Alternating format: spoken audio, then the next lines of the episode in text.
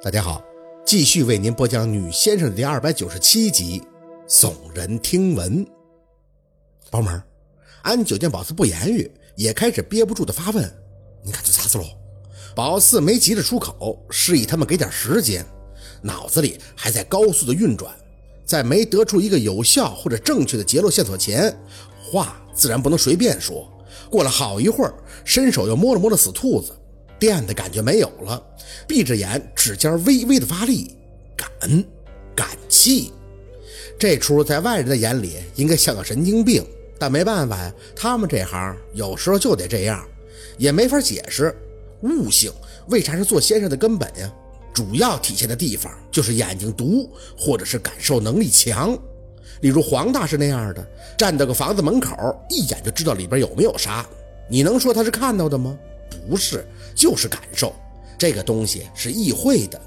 个人呢，感受的方式不一样，快慢也不一样，就和考试做卷子一样，考一百的或许有好几个人。也就是说，这几个满分的答案结论那是相同的，得出的名次也是一样的。但你敢说他们是同一时间交卷的吗？他们学习领悟的方式是一样的吗？不，有的人家就是天才。五分钟就可以交出一份一百分的卷子，回家该玩还玩。有的就是宝四这种，在家里边学的眼冒金星，不到最后一分钟不会交卷，不停的验算，直到肯定结果。在宝四看来，其实第一个交卷又得满分的那个，才算是真正的第一名。大概只有他们这种真正踏道者自己心里才会有数，养货者。只有自己心里才会懂得，自己真正和别的同行间比起来差的是什么。哪怕宝四办事干活也会吹牛，会拉开架势搞些把式，即便最后看利索了，事主不停的夸他，宝四也明白自己的硬伤到底在哪儿。看得慢，只能靠这些家伙事儿，自己尽量的去规避罢了。约莫五分钟左右，宝四眼一睁，看向雷的哥，就剩这一只死兔子了吗？嗯。雷大哥还是好脾气点头，别的都扔了，我媳妇看见就哭，我怕她伤心。这个还是没来及扔的，天冷，我合计着一时半会儿也不会烂，就先撇着了。薛先生，这有啥说法啊？宝四抿了抿唇，有些严肃。扒皮，指尖触感除了第一下的过电，别的并不明显，但直觉告诉他有问题。那电或许就是兔子死后留下的一缕气儿。宝四想看看内里儿，扒皮。雷大哥有些不解，看内脏吗？我想看看这里面，这死的蹊跷啊！只能这么说了，毫无外伤，就这么嗝了。要是里面没有问题，那就太奇怪了。要是肉眼看不出，那就准备送到兽医站去检查，看看是不是被人用什么药给药死的。至少这房契，宝四暂时这没发现有什么问题。哎，好，我爸，幸亏我媳妇不在家，不然还不定怎么不落忍呢。那薛先生，咱们回屋弄呗，这里冷。我回去以后把地热给你们弄开，别感冒了。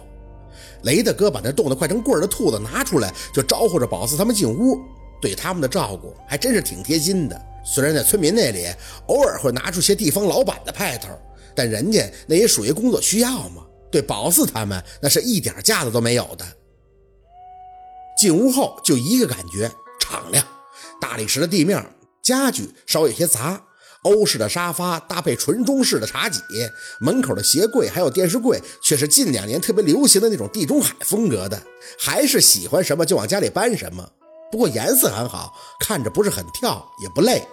宝四无声的敲了敲自己的头，觉得自己被这陆佩养成的臭毛病得改，住的舒服就行呗，管什么风格的。地方绝对宽敞，你翻跟头都够用。除了没有人气儿，有点冷，别的还是没看出什么毛病。雷大哥让他们几个去沙发上坐一会儿，自己呢拎着那个可以当板砖用的兔子去了厨房，说是等地热暖起来了再关。安九冷的是直抽鼻子，歪头在宝四肩膀上鲜有的没精神。宝妹儿，我咋冻出毛病了噻。宝四抱着他肩膀小声的安慰，话还没有说完，小六就拿出带着的保温杯，从热水器里呢接出一杯热水递给了安九。九姐，你喝点热水，出点汗就好了。我们这冬天干还冷，你得适应适应。安九见他这样也没客气，接过保温杯抱在手里就笑了一声：“哟，挺贴心哦，瓜娃子是开窍了噻。”小六撇嘴：“能不能不总叫我瓜娃子？赶紧喝吧啊，回头我问问雷大哥有没有预防感冒的药。这还没怎么样就闹病了，给我四姐添麻烦怎么办？到时候谁照顾你啊？我可没那功夫。话没等说完，安九直接大咧咧的起身，当着他的面压上腿了，也不说话，就直勾的瞪着小六，做着准备活动。这给小子吓得当即就没电了，摸过自己接完的开水，就小心的吹了起来。啊，九九九姐姐啊，我给你吹吹啊，这水太热了，你这小体格，我肯定给你照顾好喽。宝四看这俩人互动，差点没忍住的笑了。刚要张嘴打趣儿，就听到雷大哥在厨房来了一嗓子：“妈耶，薛先生，薛先生，你快来看呀！怎么了？”起身急匆匆地奔向厨房，一眼便看到了那只整个被扒完皮的兔子。我我的天哪！跟在宝四身后的小六随即也是一嗓子：“这这这这这怎怎怎么这样了？”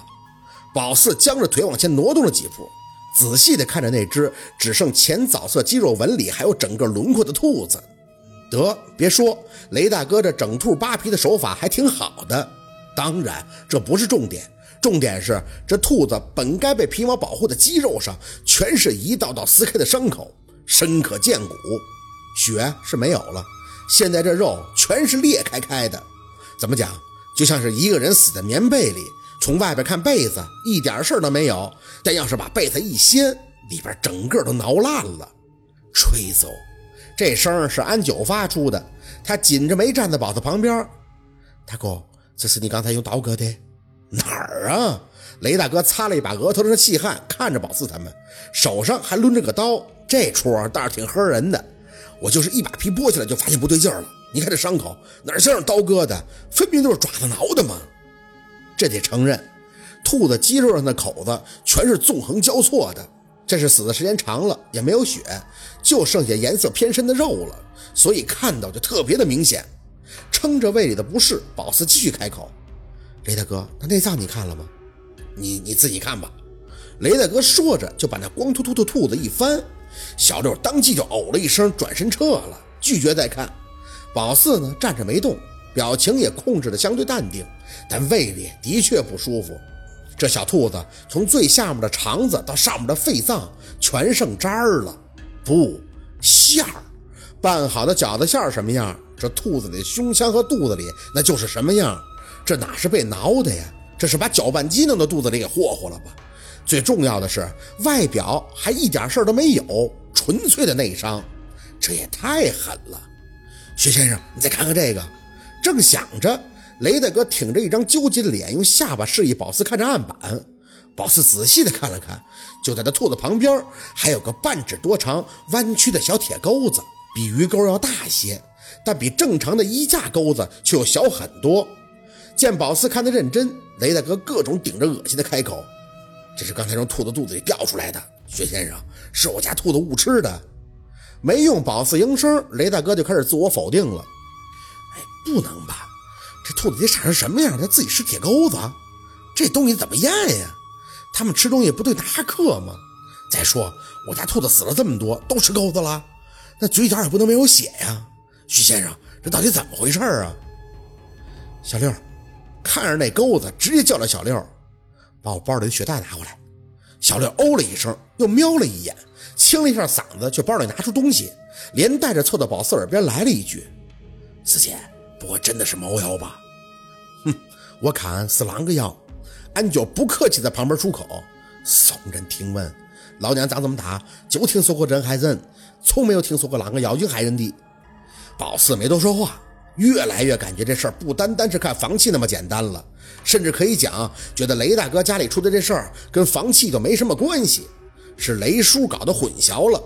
手上动作很快的系上血带，之后往衣服里掖了掖，直接贴上了皮肉。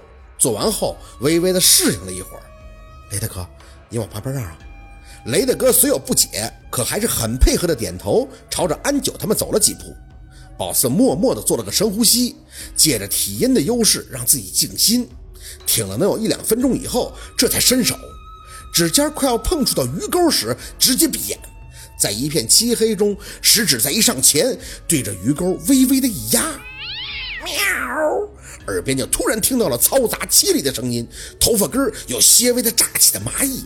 宝四用力的闭眼，想详细感受时，却猛地看到了一双鸡蛋大小的绿色眼睛，吓得心里惊讶。正要睁开眼睛，只听着喵一声尖叫，三个爪子尖迎面而来。啊！松手的同时，脚下直接后退，脸颊火热的生疼。挠人？